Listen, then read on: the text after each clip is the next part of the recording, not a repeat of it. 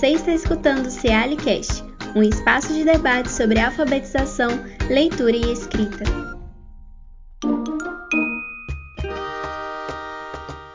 Bom dia, boa tarde, boa noite. Eu sou o professor Levindo, da Faculdade de Educação da UFMG.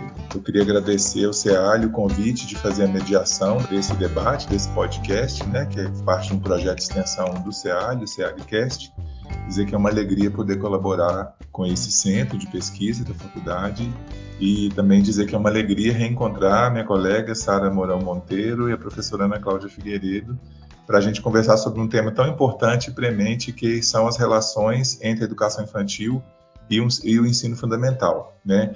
É, a ideia, então, é a gente contar com a participação da professora Sara, né? A professora Sara é graduada em Pedagogia, tem mestrado e doutorado em Educação, é professora aposentada da Faculdade de Educação do FMG e ela tem experiências na área de educação, com ênfase em educação, né? Atuando principalmente nos temas da alfabetização, alfabetização e letramento, formação de professores, letramento e alfabetização na educação infantil.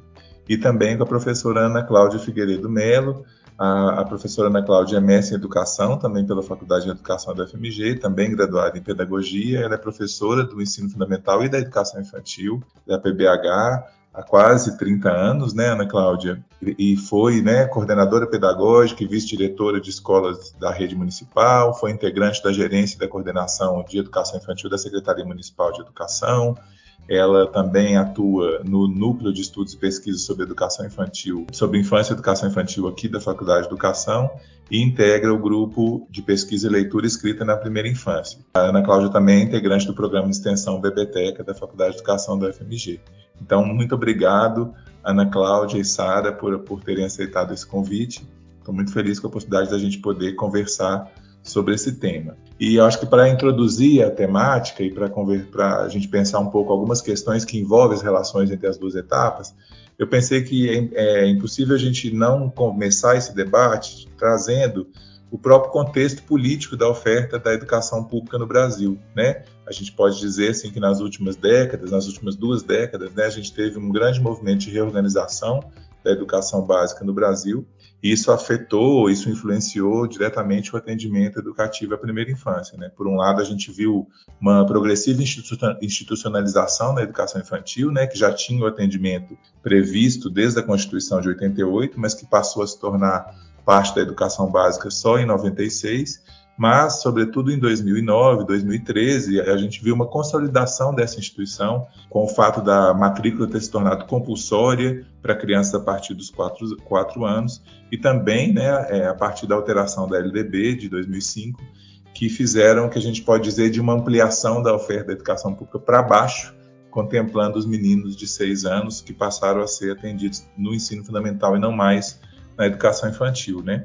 É assim, essa, eu acho que essa reorganização ela repercutiu mais propriamente sobre a comunidade escolar, é, ligada aos últimos anos da educação infantil e os primeiros anos do ensino fundamental, e é nesse cenário né, que a gente vai conversar hoje sobre a relação entre essas etapas e sobre uma, uma, um aspecto dessa relação que é o processo de transição entre a educação infantil e o ensino fundamental. Né? Essa preocupação com a transição entre as etapas embora ela já, já, tinha, já tivesse sido mencionada nos referenciais curriculares da educação infantil em 98, ela ganhou mais destaque né, nas diretrizes curriculares nacionais para a educação infantil em 2009. É, esse tema aparece em estudos encomendados pelo Ministério da Educação, esses estudos que subsidiaram a aprovação das diretrizes curriculares pelo Conselho Nacional, e essas diretrizes também né, prevêem o acompanhamento da continuidade dos processos educativos da primeira para a segunda etapa de, de, escolarização, né? Essa preocupação, então, ela aparece em diferentes documentos orientadores do Ministério.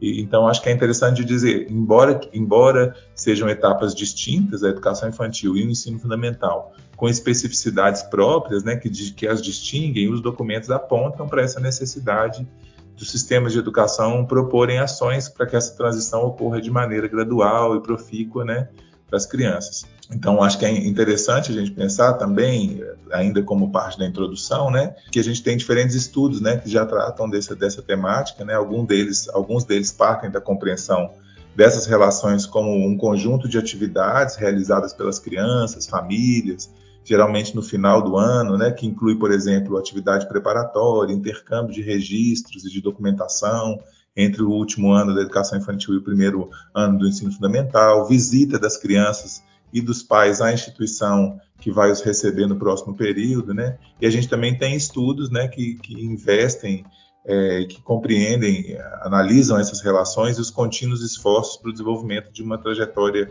formativa mais integral, mais fluida, é, ao mesmo tempo que a gente pode dizer que existem distintas abordagens pedagógicas, discussões sobre docência e discussões sobre o currículo em cada uma dessas etapas. Né? Tem um trabalho precursor nesse campo, que é o do Peter Moss, que elenca ou estabelece pelo menos quatro formas de relação entre as duas etapas, a educação infantil e o ensino fundamental. A primeira delas seria a educação infantil como uma fase preparatória para o ensino fundamental. A segunda delas é uma forma que dessas relações se darem com um distanciamento, uma ruptura entre essas duas etapas.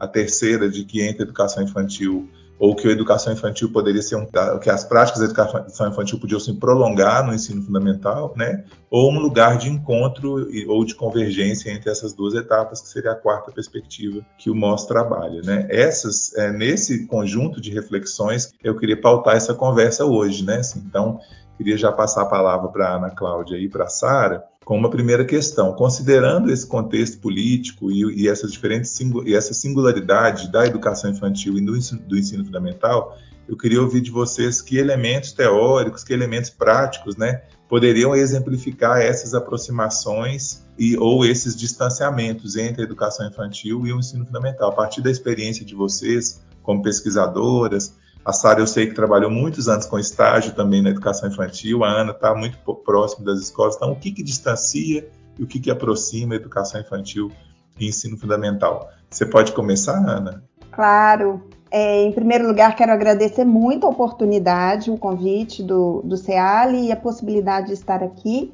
É, e principalmente a possibilidade de reencontrar Sara e Levindo, que são professores que estão no meu coração pessoas muito especiais na minha trajetória, na minha formação e no processo da educação, na discussão da educação é, infantil e também dos anos iniciais do ensino fundamental, não só aqui na, na Faculdade de Educação da UFMG, mas no Brasil todo. Então, para mim é uma grande alegria estar aqui. Eu queria começar dizendo que, é, obviamente, é um tema muito complexo, porque as etapas elas não são estanques nem absolutamente individualizadas. Elas se materializam, se concretizam nas escolas com as, as professoras e as crianças. E muitas das vezes nós vemos uh, princípios pedagógicos muito fortes na educação infantil, que às vezes estão ali nas práticas dos anos iniciais do ensino fundamental e vice-versa nós também encontramos princípios e, e, e, objetivos e formas de ação pedagógica do ensino fundamental nas, nas é, turmas, nos agrupamentos da educação infantil. Então, existe uma amálgama aí entre é, o trabalho pedagógico e os princípios e objetivos das etapas. Eles não são absolutamente separados, até porque são duas etapas da educação básica e, obviamente, uma etapa vai interferindo, vai produzindo uh, consequências, vai produzindo é, fatos, né, modos de ação, modos de, de funcionamento influenciando a outra etapa. Então é muito importante a gente entender isso, né? Quando a gente olha para essas possibilidades de aproximações e distanciamentos, também é importante a gente entender que muitas vezes algo que em algumas situações produz aproximação, em outros aspectos poderia produzir distanciamento. Vou dar um exemplo. Um conceito basilar para gente que são os conceitos de infância e criança. Quando a gente olha para a educação infantil, para a normatização da educação infantil, a gente observa uma centralidade na criança, uma proposta de centralidade na criança. Quando nós olhamos para o ensino fundamental, ainda que nós tenhamos a infância e as crianças nos anos iniciais do ensino fundamental, já não identificamos mais essa proposta de centralidade na criança.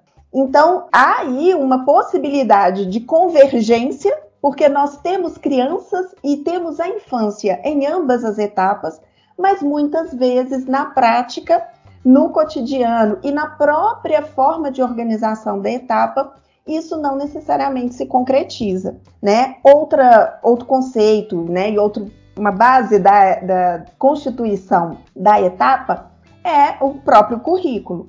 Nós temos na educação infantil a proposta do cotidiano como currículo. Então, a, o currículo ele se estruturaria a partir das próprias diretrizes curriculares nacionais ele se estruturaria é, dentro da articulação dos conhecimentos é, construídos historicamente com os saberes trazidos pelas crianças. Então, essa é a proposta que a educação infantil. Tendo como eixo as interações e brincadeiras, né, Ana? Exatamente, exatamente. É, essa proposta curricular ela se organiza a partir das interações e das brincadeiras, né?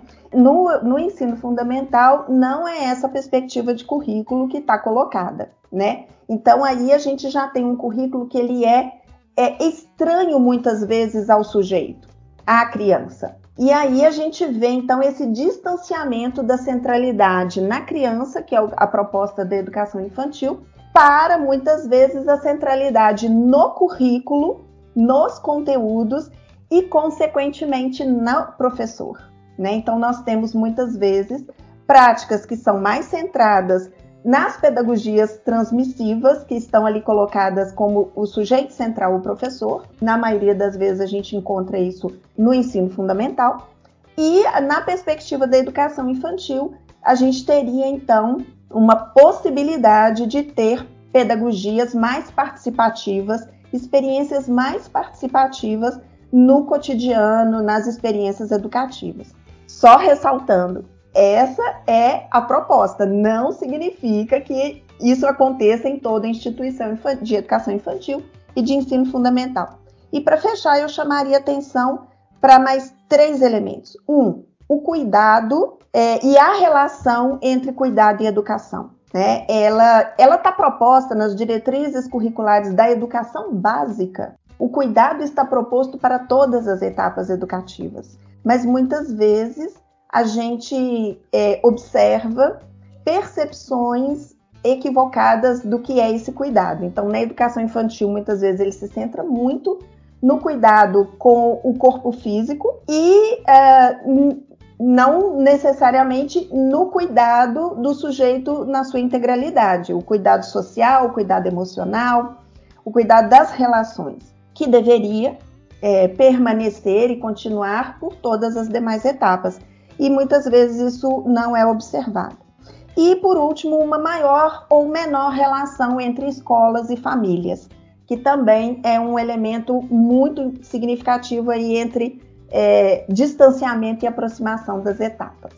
Obrigado, Ana. Então, Cada um desses pontos, né, Sara? Daria um é, podcast. então, um pouco? É, depois a gente pode retomar.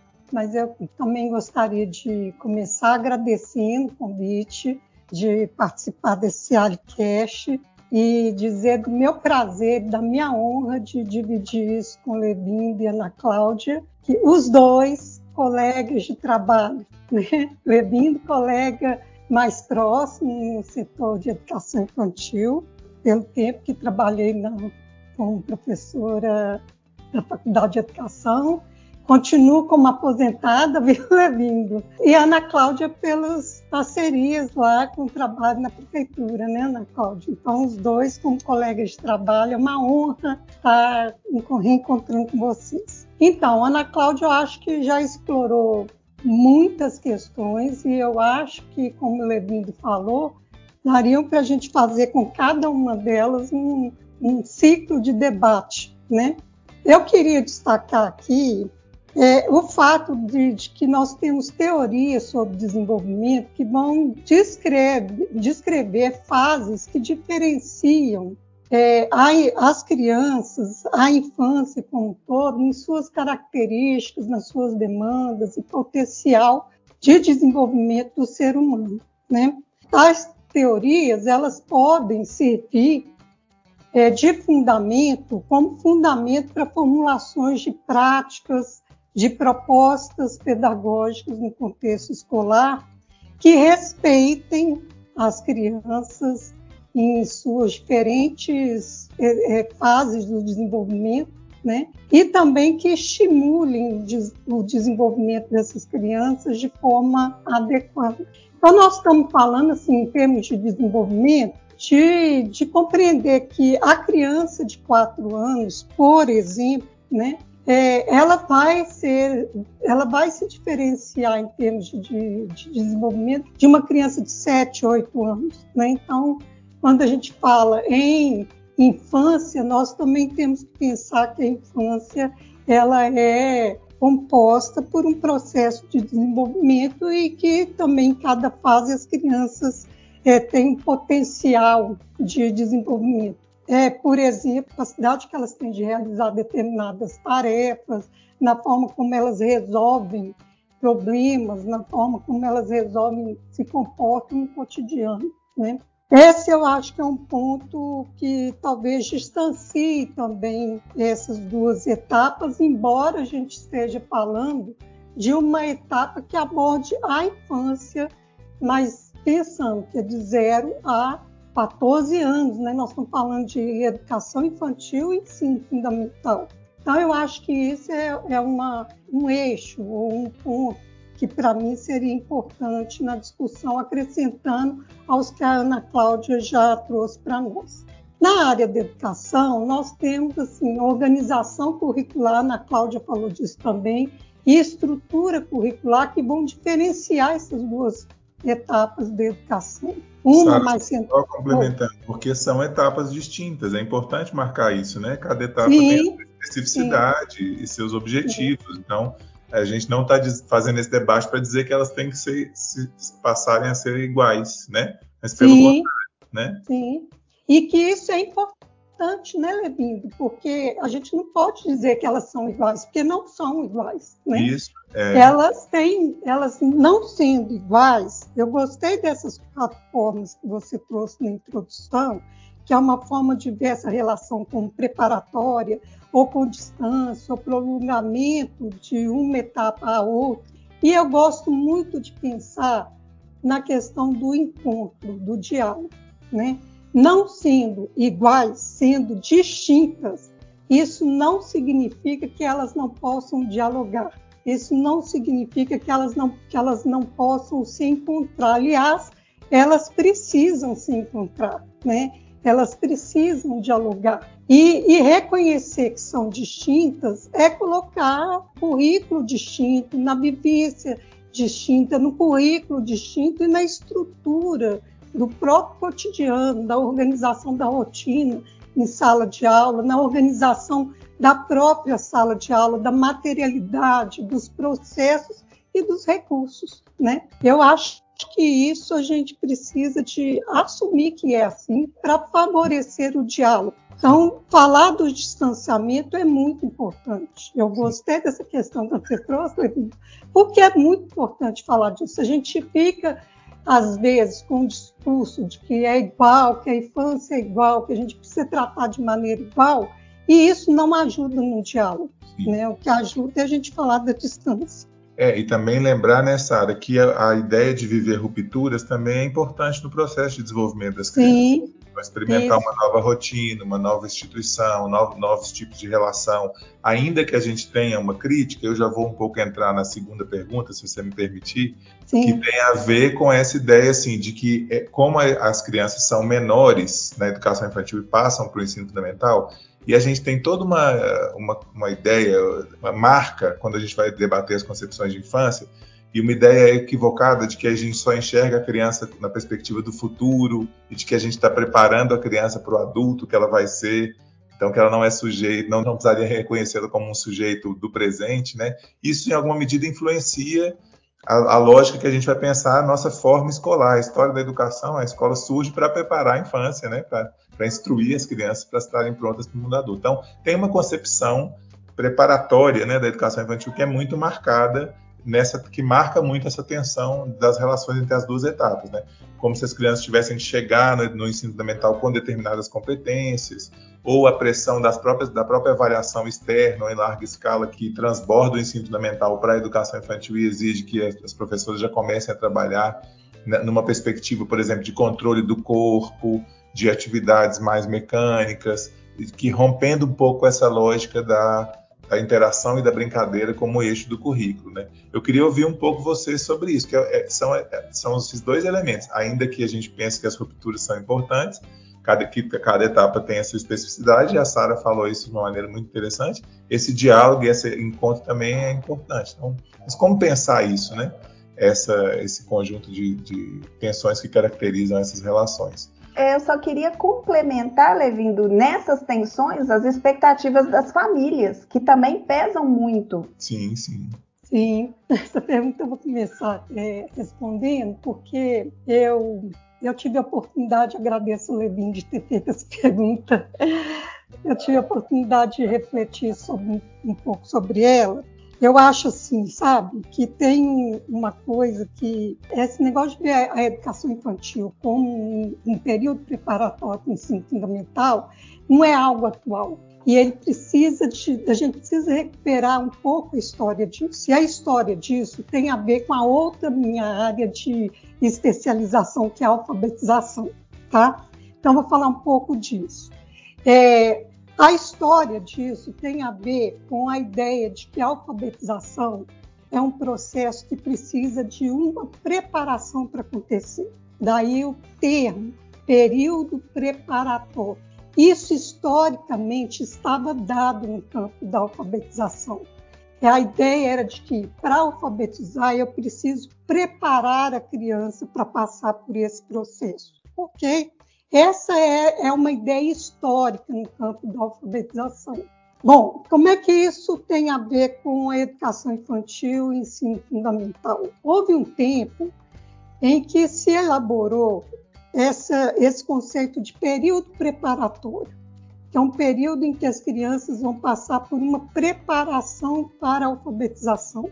Isso se dava nos primeiros meses do primeiro ano do ensino fundamental, quando o ensino fundamental era estruturado em oito anos e que a criança entrava no ensino fundamental aos sete anos de idade. Em que, que se consistia isso? Em fazer um, desenvolver aspectos motores da, da escrita, então fazer aquele treino de letra cursiva, de levar. Tinha atividades clássicas, levar o coelhinho, a cenourinha para fazer aqueles traçados, tá? e também treinos visuais necessários à aprendizagem da língua escrita. E tinha uma outra ideia para esse período preparatório, que era enriquecer as linguagens das crianças, porque a ideia de que a criança tem uma linguagem pobre e que ela precisa de, desse enriquecimento para ter sucesso na alfabetização. A ideia, então, era que precisávamos preparar a criança para o processo de alfabetização. Com a entrada das crianças de seis anos no ensino fundamental, aí a gente pensa assim, então esse período preparatório passa a ser feito com as crianças no primeiro ano do ensino fundamental. Antes disso, a gente precisa lembrar que isso era feito, essa ideia por muito tempo perdurou no prézinho. Não sei se vocês lembram desse termo, né? Pré-escola, preparação para a escola o tal do prézinho. Né? Com a expansão das creches e das escolas, então, isso foi atribuído à educação infantil. Não à educação infantil como um todo, mas ao pré-escolar, ao prézinho, à, à, etapa de seis anos, quando elas não estavam no ensino fundamental. Bom, em primeiro lugar, no campo da alfabetização, a ideia de um período preparatório já não orientam as práticas pedagógicas. É, nós superamos essas ideias. No campo da alfabetização, isso não faz sentido pensar em período preparatório. Por outro lado, no campo da alfabetização, nós aprofundamos muito conhecimento sobre os fundamentos da alfabetização e do letramento, e o que a gente sabe hoje sobre a aquisição da leitura e escrita nos desafia a debater a aprendizagem da língua escrita na educação infantil. Isso daria um outro CEALCast também, tá? Então, o que a gente tem, se nós abrimos é, mão, vamos dizer assim, ou não acreditamos mais nesse período preparatório, nós também temos fundamentos na área da alfabetização que vão desafiar dizer, então essas crianças que estão lá na educação infantil, elas aprendem o que em relação à língua escrita, né? Então, o desafio pensar isso, e isso não tem nada a ver com preparação para a alfabetização, não tem nada a ver.